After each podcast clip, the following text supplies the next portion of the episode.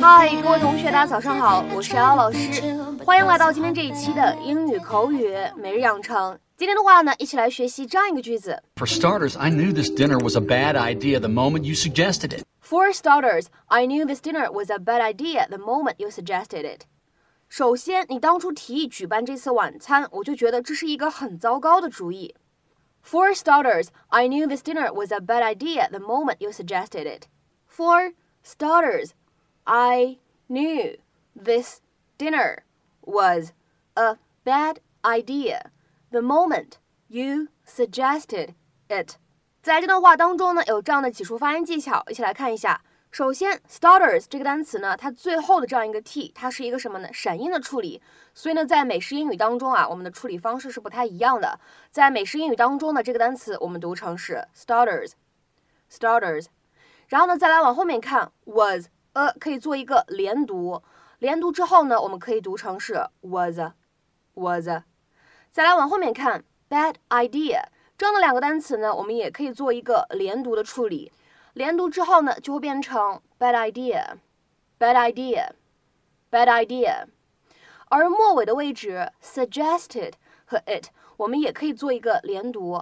连读之后呢，就会变成 suggested it，suggested it it，suggested it。can sit there and be so casual is beyond me. For starters, I knew this dinner was a bad idea the moment you suggested it. Well, at least I'm trying to be proactive. Please, there's no need to get upset. I am upset because there is a problem here and no one seems to notice it but me. As far as I'm concerned, if Andrew is happy with who he is, then it is our job to support him. 在今天节目当中呢，我们来学习一个非常好用的表达，叫做 for starters。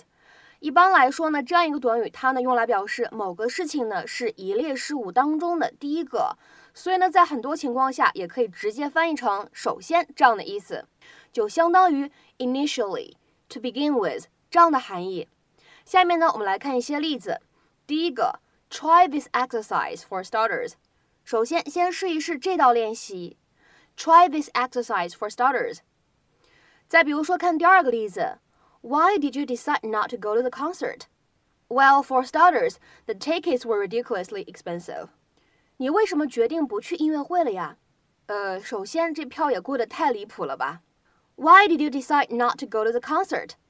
Well, for starters, the tickets were ridiculously expensive. 再比如说，看下面这样一个例子，依旧呢是一个对话。I'd like to help in some way if I can. Okay, for starters, you can set up chairs for the guests. 如果可以的话，我想帮帮忙。好的呀，首先你可以给客人们呢把凳子摆好。I'd like to help in some way if I can. Okay, for starters, you can set up chairs for the guests. 那么再比如说下面这样一个例子，I prefer shopping at brick and mortar shops. It's nice talking to someone in person. For starters. 我更喜欢呢在实体店购物。首先吧，能和人面对面的交流，感觉就挺好的。 I prefer shopping at brick and mortar shops. It's nice talking to someone in person, for starters. 那么今天的话呢，请各位同学尝试翻译下面这样一个句子，并留言在文章的留言区。呃，首先吧，把你买的这些东西全部从超市搬回家就很困难。呃，首先吧，把你买的这些东西全部从超市搬回家就很困难。那么这样一个句子应该如何使用我们刚才讲到的 for starters 来造句呢？期待各位同学的踊跃发言。我们今天节目呢就先讲到这里拜拜。